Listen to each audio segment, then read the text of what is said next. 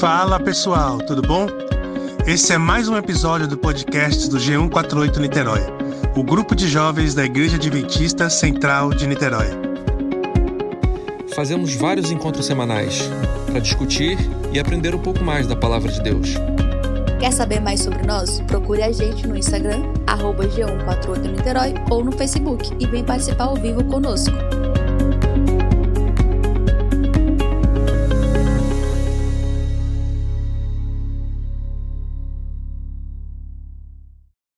Saudade, que legal reencontrar vocês. E a gente está vivendo um momento muito difícil, muito difícil mesmo. E eu vou falar para vocês algumas coisas para mim são muito difíceis antes de entrar propriamente no assunto de hoje, né? É, a gente está vivendo um momento difícil para mim, principalmente por causa da como é que eu posso dizer isso? Banalização da perda de vidas. Eu acho que de tudo que nós estamos vivendo, para mim a banalização de perda de vida é, sem sombra de dúvidas, a coisa mais horrível.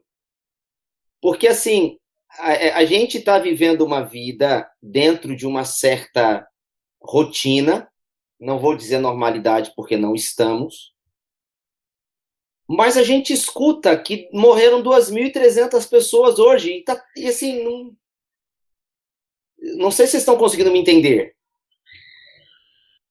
É, eu me lembro que no ano passado, quando na Itália morriam, morriam 1.300 pessoas por dia, as pessoas choravam na rua. E não é que choravam porque alguém conhecido morreu. Não, elas choravam porque ficaram sabendo que naquele dia 1.300 pessoas tinham morrido.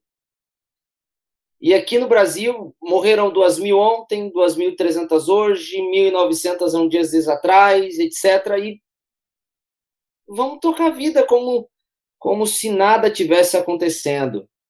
Então, para mim, isso é muito grave. A banalização da vida, para mim, a desvalorização da própria existência, é, para mim, ela tem sido a coisa mais dolorosa de todo esse processo que nós estamos vivendo para mim, ok? Talvez para você a dor seja outra e, obviamente, igualmente legítima, como a minha, mas para mim hoje o que mais tem me afetado do ponto de vista emocional e, circunstancial é o fato da gente ver essa, essa banalização, essa perda.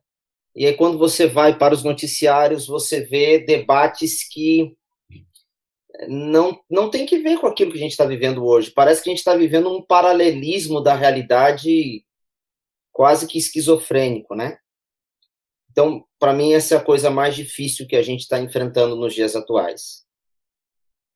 E falando nisso, eu quero pedir que você abra sua Bíblia no livro de 2 Timóteo, capítulo 3. Pega a sua Bíblia aí, por favor, livro de 2 Timóteo, capítulo 3. Eu queria eu queria compartilhar com você a palavra de Deus. 2 Timóteo, capítulo 3. É, verso 1 em diante diz assim: Sabe, porém, isto, que nos últimos dias virão tempos difíceis. Pois os homens serão amantes de si mesmos, avarentos, pretensiosos, soberbos, maldizentes, desobedientes a seus pais, ingratos, ímpios, sem afeição natural, implacáveis, caluniadores, incontinentes, cruéis, inimigos do bem, traidores, insolentes, presunçosos, amando mais os prazeres do que a Deus, tendo aparência de piedade, porém negando o poder dela. É, esse texto ele é para mim um dos mais difíceis das escritas de Paulo. Não falo do ponto de vista teológico, mas existencial. Paulo faz uma profecia muito dolorosa, existencialmente falando aqui. Paulo vai falar muitas coisas dolorosas da existência da vida. Por exemplo, a luta que a gente tem contra nós mesmos em não sermos aquilo que somos e lutarmos para ser aquilo que gostaríamos de ser. Paulo fala isso. Ele vai falar isso dentro de um contexto de muito sofrimento. Paulo fala também do contexto de privação, no caso dele, por causa do evangelho. Mas no nosso caso, por causa da nossa própria condição de vida, às vezes financeira, às vezes emocional, às vezes relacional. Paulo fala das frustrações e das privações. Mas nesse, nessa carta que ele faz a Timóteo, a, carta, a segunda carta a Timóteo, ela é uma carta eivada de uma série de angústias dele em relação a Timóteo. O capítulo 3 é muito especial e parece que muito específico para os nossos dias. Porque Paulo começa dizendo assim: Timóteo, deixa eu dizer uma coisa para você. Os últimos dias virão tempos muito difíceis. Ponto vírgula. É como se ele estivesse dizendo assim: olha, Timóteo, o que você está vendo hoje ainda não é nada comparado ao que você vai ver nos últimos dias.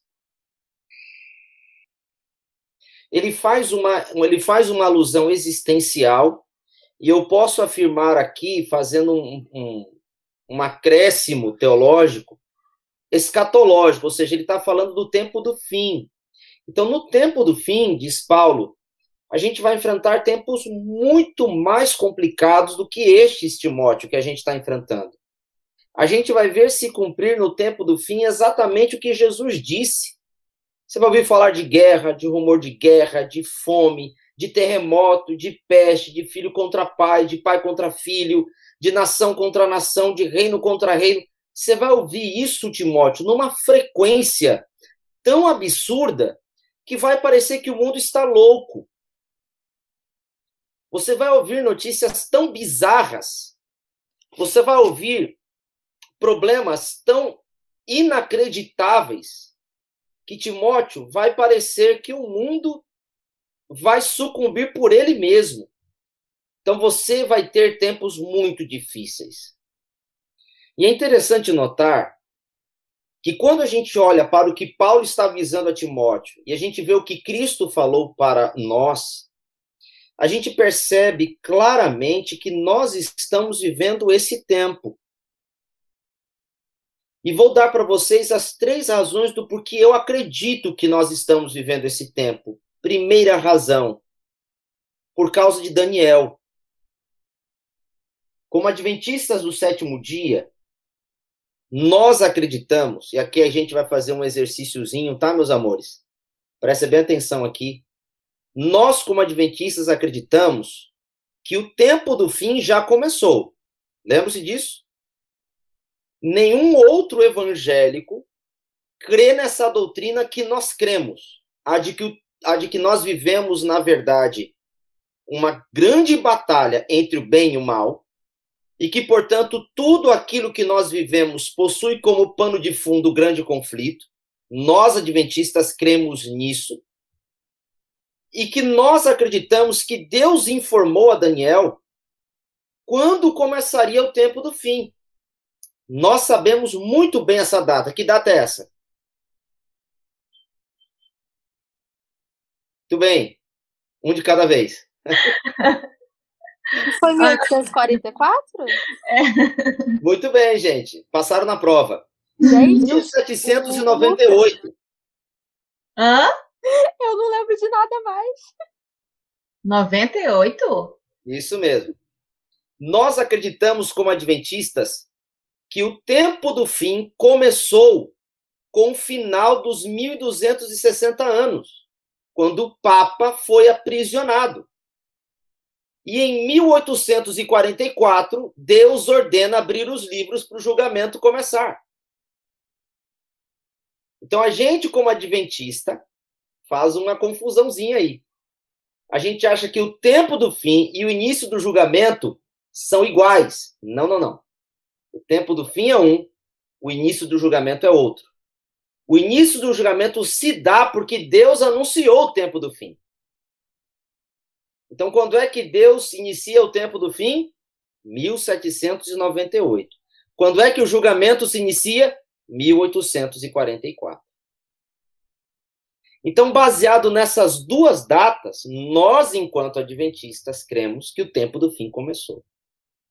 E se o julgamento começou em 1844, Isso significa que o mundo está sendo passado a limpo no céu.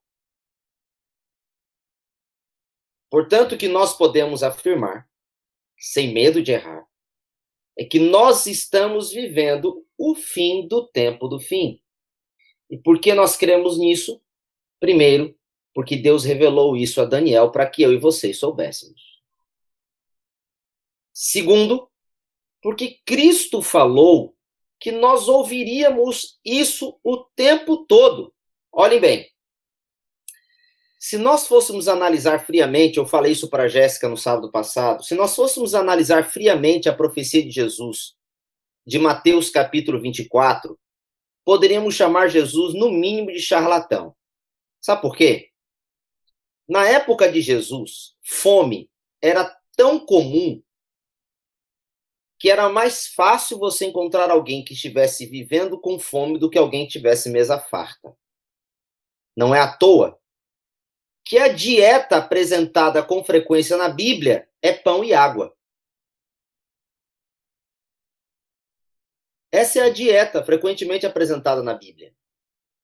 Porque a grande maioria das pessoas, a saber, pasmem, 93% da população da Palestina na época de Jesus vivia na pobreza ou abaixo da linha da pobreza. Portanto, passar fome não era uma coisa estranha nos dias de Jesus.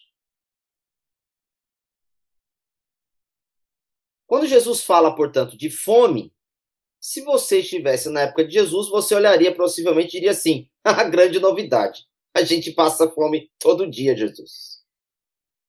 Jesus fala de guerra. Ora, a nação judaica estava em guerra contra os romanos. Aliás, Roma vivia em guerra com todos os povos para conquistá-los. Então, saber notícias de guerra era muito comum.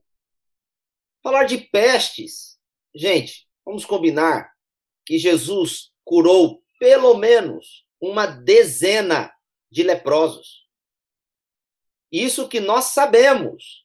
Fora o que João diz que não é possível relatar, ou seja, podemos inferir que houve muita mais curas por meio de Jesus do que essas que foram relatadas na Bíblia.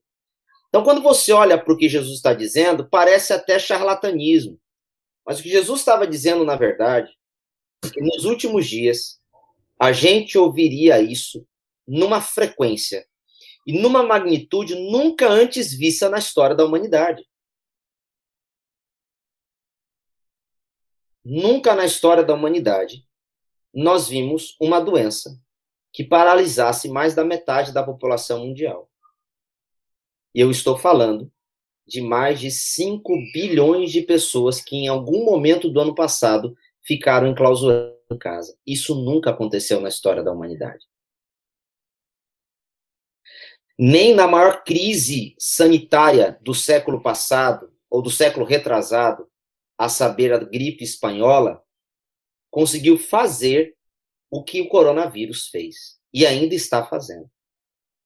É verdade, morreu mais gente naquela época, mas o efeito dessa pandemia está sendo muito pior em nível global. O que me leva a, pensar na terceira razão, e aqui vem o texto bíblico. Paulo está dizendo assim: Timóteo, por causa de tudo isso que você já conhece da palavra, os últimos dias na terra serão realmente muito difíceis.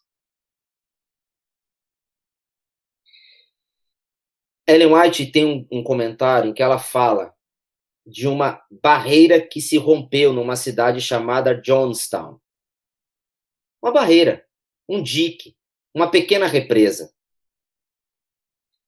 E aí, quando as pessoas começaram a falar que romper barreira, represa era uma coisa normal, afinal de contas era obra humana e podia ser, levar a falhas, Ellen White dá a seguinte declaração: O que aconteceu em Johnstown deve servir para nos alertar de que a volta de Jesus está muito mais perto do que imaginamos e deveríamos estar agora nos preocupando com a nossa vida espiritual e salvação ao invés de acharmos que tudo não passa de normalidade. Ou seja, ela utilizou uma catástrofe pequena para demonstrar que se nós não nos alertarmos para o que aconteceu, veremos uma catástrofe maior acontecendo, que é a nossa perda da salvação. Paulo vai escrever para Timóteo para dizer assim: Timóteo, não abaixe a guarda. Timóteo, quando você ouvir essas coisas e ver que o tempo é difícil, não tente achar essas coisas naturais. Não tente pensar que isso faz parte da rotina da história humana, porque já se repetiu no passado, porque em outros momentos houve tantas outras catástrofes. Não, não.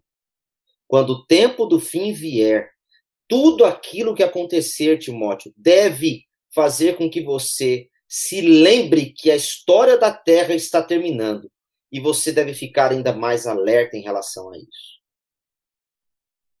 E aí Paulo diz: tudo isso ocorrerá, Timóteo, porque a natureza do homem estará muito pior do que você vê hoje.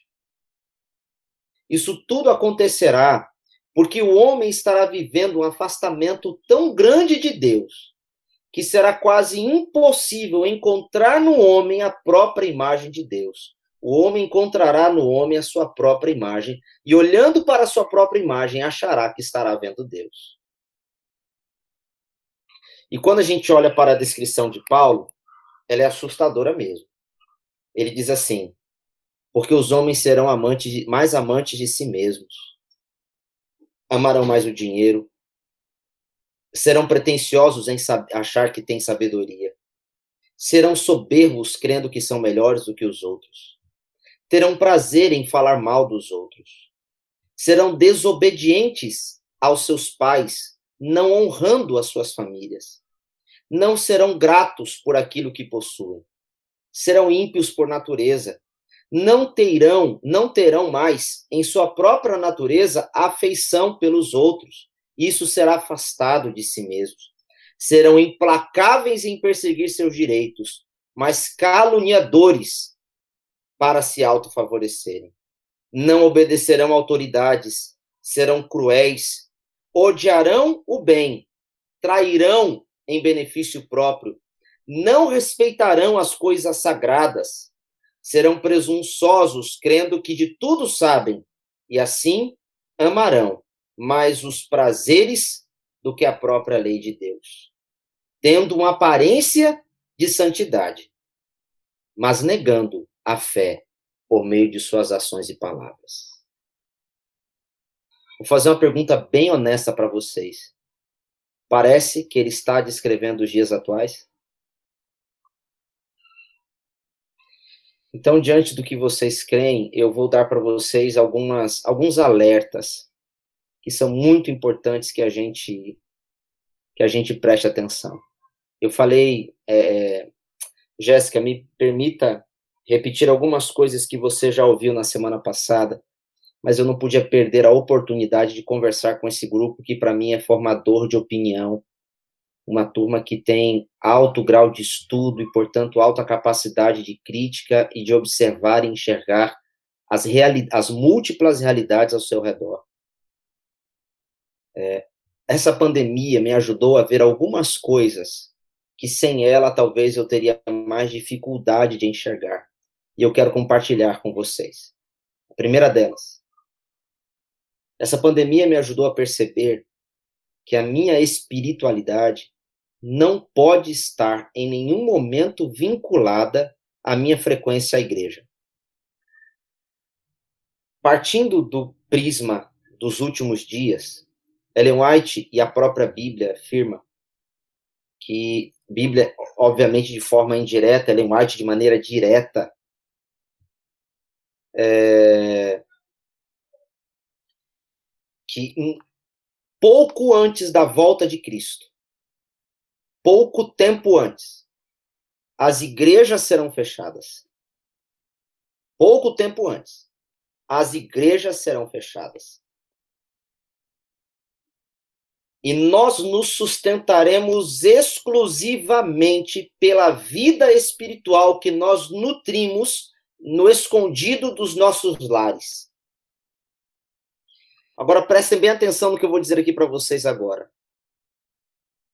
Se numa pandemia, aonde nós não tivemos um impedimento legal, mas circunstancial da frequência à igreja, numa pandemia, aonde a nossa liberdade de fé e crença não foi caçada, continuamos crendo no que cremos sem qualquer risco ou medo de sermos presos, de sermos perseguidos, de deixarmos de comer, de deixarmos de comprar ou de qualquer outra coisa.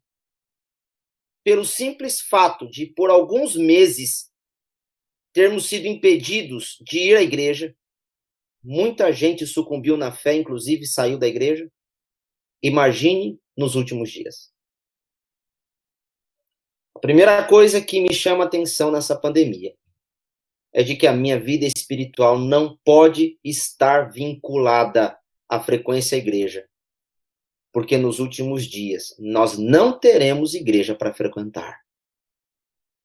E se muitos sucumbiram agora nessa pequena prova diante de tudo que enfrentaremos, o que dizer então dos últimos instantes da terra, onde nós não apenas não teremos igreja para frequentar, mas o fato de crermos no que cremos oferecerá inclusive risco de morte para nós.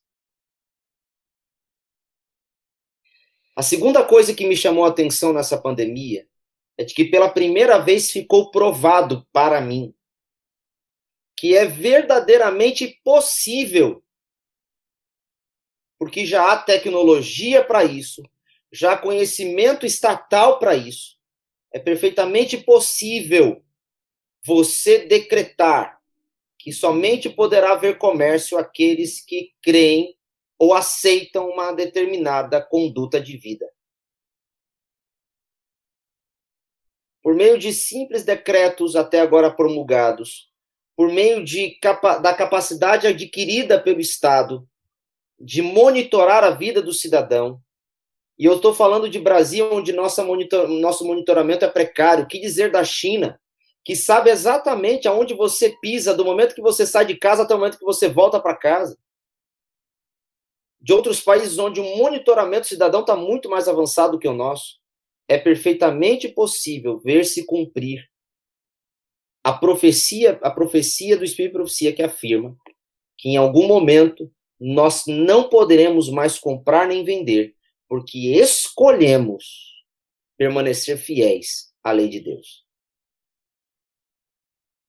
Então, o que antes para mim parecia ser uma quase que uma teoria de conspiração, nesse momento começou a parecer possível, plausível, no mínimo executável. A terceira coisa que me chamou a atenção nessa pandemia, de que embora a igreja não seja, não pode ser o pilar da nossa vida espiritual, ela mostrou toda a sua relevância e toda a sua importância nesses dias para a nossa vida. De que forma? nós fomos feitos para nos relacionar. E é na congregação com pessoas que creem no, no mesmo que nós, que nós nos apoiamos, nos encontramos, encontramos força e amparo para continuarmos seguindo individualmente a nossa carreira cristã. A prova disso é essa reunião virtual que nós estamos tendo. Nesse momento em que nós estamos aqui, estamos fazendo igreja estamos nos congregando virtualmente. Porque fomos feitos para nos relacionar.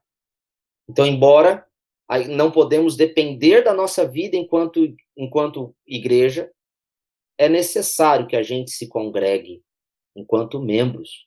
E quem diz isso é a própria Bíblia. A outra coisa que me que me fez pensar nessa pandemia foi o sério risco da gente estar tão apegado às coisas da terra que a gente se esquece do nosso propósito maior, que é o céu.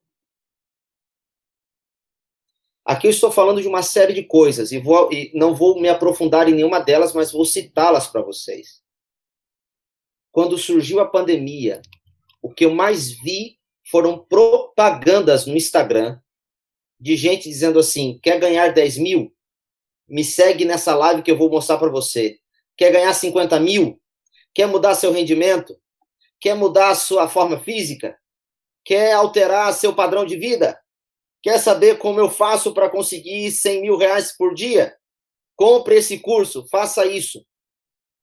Ficou muito evidente nessa pandemia para onde está indo o olhar das pessoas. Interessante isso, não é? Enquanto o mundo está se desfacelando, ficou evidente que os sonhos das pessoas continuam sendo o delas conquistarem e conseguirem muito mais tesouros na terra do que qualquer outra possibilidade de céu. E isso não me parece ser uma exclusividade de quem não crê em Deus, mas sim uma, uma, uma, algo inclusivo de alguém que também crê em Deus. Os discursos e embates políticos sobre quem eu voto, em quem eu acredito, o que, o que eu deixo de acreditar, é, se eu gosto desse ou daquele partido, isso tomou conta do debate das pessoas. E nada, nada contra quem crê em A, B ou C. Mas eu preciso gritar para todo mundo, para lembrar a todos, que o nosso grande foco precisa ser o céu. A nossa maior energia, embora estejamos vivendo nesse mundo, a nossa maior energia precisa ser a do lar celestial. Com isso, não nego e não posso, não quero, não desejo negar que precisamos nos posicionar diante de coisas horríveis que estamos vendo. Mas a nossa força, a nossa energia não pode se concentrar nisso. Eu percebo pessoas gastando muito mais energia para tentar defender ideologias humanas do que para pregar Cristo. Quer ver uma pergunta que desconcerta e já desconcertou a muitos que eu já fiz? Se eu abrir sua rede social hoje, eu vou saber mais sobre seus posicionamentos políticos ou sobre o céu que você quer ir? Se eu abrir sua rede social hoje, eu vou ver você falando muito mais sobre Jesus, aquele que verdadeiramente transforma sobre todos os aspectos? Ou vou ouvir falar, você falar mais das suas ideologias humanas? Nada contra você utilizar sua rede social para isso. Mas se o seu tempo e a sua energia está sendo gasta muito mais para falar do lugar onde você está do que para o lugar para onde você está se preparando para ir, a pergunta que eu faço é: de fato você está se preparando para ir para lá?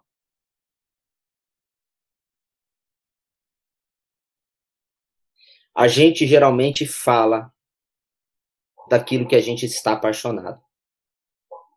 Basta você olhar para uma pessoa que está apaixonada pelo namorado, pela namorada, e você vai ver que ela só fala dessa pessoa. Ela vai no restaurante, ela lembra do namorado, da namorada. Ela vai no parque, lembra do namorado ou da namorada. Vai falar com os amigos, só fala do namorado ou da namorada. Sabe o que é isso? Ela tá apaixonada. Ele tá a cara da Mari ali, lembrando é. quando ela vai postar o cafezinho dela lembrando do namorado. Pois é. A pessoa só fala disso. Porque é isso que ela, ela tá apaixonada. Então a pergunta é: quando você olha para a sua vida que a expressa, entre outras coisas, na sua rede social, você expressa a sua paixão mais pelas coisas e ideologias desse mundo ou a sua paixão por Cristo Jesus? Lembre-se, a gente fala muito mais daquilo que nós estamos apaixonados.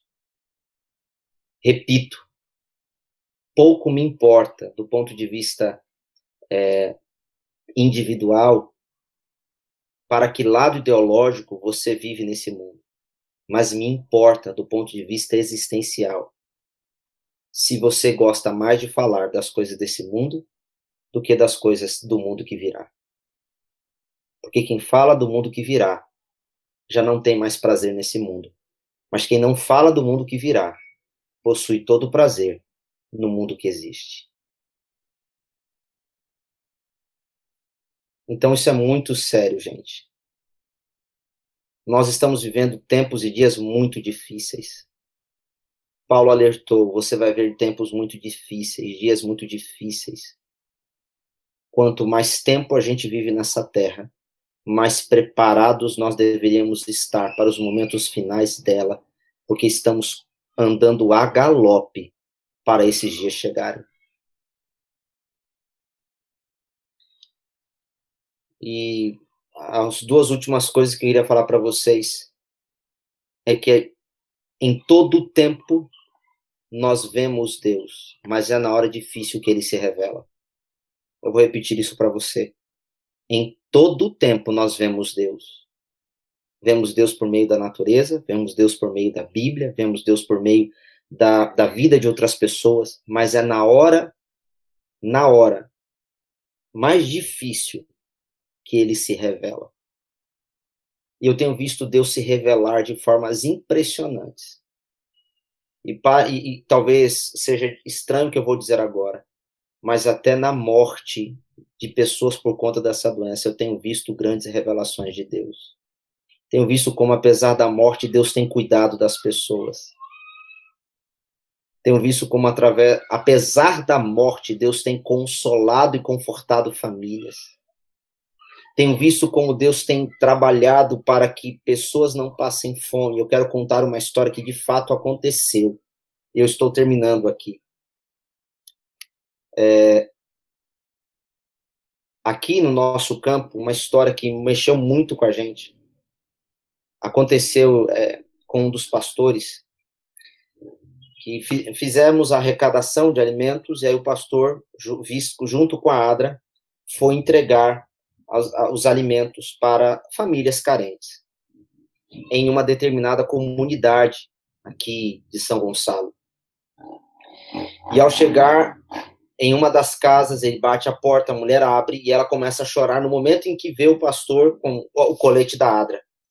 Ela começa a chorar, de chorar copiosamente. Aí o pastor não entende, fala o que aconteceu. Ela diz assim: é porque eu acabei de orar. E eu disse assim: Jesus, eu não tenho mais o que comer.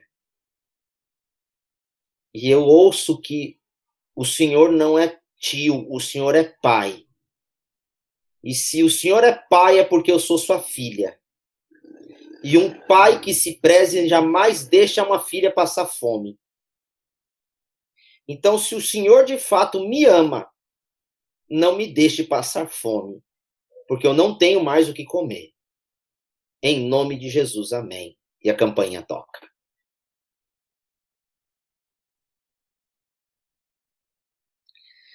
Então, o que eu quero dizer para vocês é que em momentos como esse que nós estamos vivendo, em momentos de crise, a gente vê Deus se revelando. Deus está conosco em todo o tempo, mas é na hora da crise que ele se revela. E por fim, como adventistas do sétimo dia, deveríamos estar mais preocupados em estudar a palavra. Devemos estar mais preocupados em, de fato, nos ajoelharmos e orarmos. Como adventistas do sétimo dia, devemos estar mais angustiados em nos aprofundarmos no texto bíblico, a fim da gente não ser levado pelo vento de pseudo-pastores que pregam aquilo que não está na Bíblia, ou de pseudo-profetas que anunciam aquilo que Deus nunca revelou, ou mesmo de irmãos aparentemente caridosos que levam a gente muitas vezes a pensar aquilo que Deus nunca alertou. Perceba que Paulo vai falar que essa será uma das características dos últimos dias. Ele diz assim: olha, Acompanhe comigo. No versículo 5, segunda parte, ele diz: Foge também desses homens, pois deste número são os que se induzem nas casas, cativam as mulheres carregadas de pecados, seduzidas por todas as pa paixões, aprendendo sempre, mas nunca podendo chegar ao pleno conhecimento da verdade. Assim como Janes e Jambres resistiram a Moisés, assim também esses resistem à verdade, sendo homens corrompidos no entendimento e reprovados quanto à fé. Paulo está dizendo o seguinte: nos últimos dias, nós veremos muito mais gente se levantando sob a autoridade eclesiástica para falar o que os outros querem ouvir e não o que a palavra diz. Então, antes de qualquer coisa, será necessário nos últimos dias que antes da gente ouvir qualquer pessoa dizer, a gente precisa se perguntar o que, que a Bíblia diz sobre isso. Por mais que eu não concorde, por mais que eu não goste, por mais que eu não queira, queridos, a Bíblia precisa ser a nossa regra de fé e prática. A Bíblia precisa ser o nosso fiel da balança. Ela continua sendo a lâmpada para os meus, nossos pés. Ela continua sendo a luz para o nosso caminho. A gente não pode se esquecer, nem em momento duvidar, que toda a Escritura, toda ela, foi inspirada por Deus, toda ela. Jamais podemos esquecer que Deus escolheu homens santos, não segundo a sua, as suas vontades, mas pelo Espírito, os inspirou para que nós pudéssemos conhecer qual é a vontade de Deus para a nossa vida. Então, diante dessa realidade, nesses últimos dias em que estamos vivendo, nós veremos uma uma, uma triste e dura realidade apontada por Paulo. Primeiro, Satanás tentou impedir que a Bíblia chegasse até nós, interrompendo a tradição oral.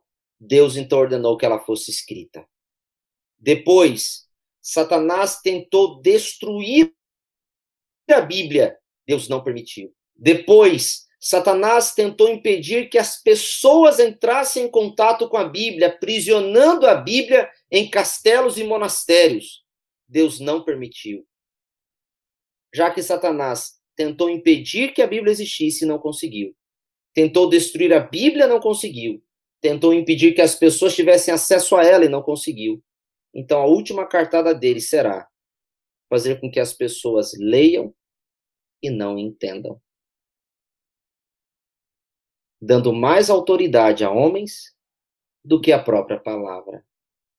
Então, se o meu pastor disse, não importa o que a Bíblia diga. Se Beltrano disse, Fulano disse, não importa o que diz a Bíblia. Eu acredito nessa pessoa.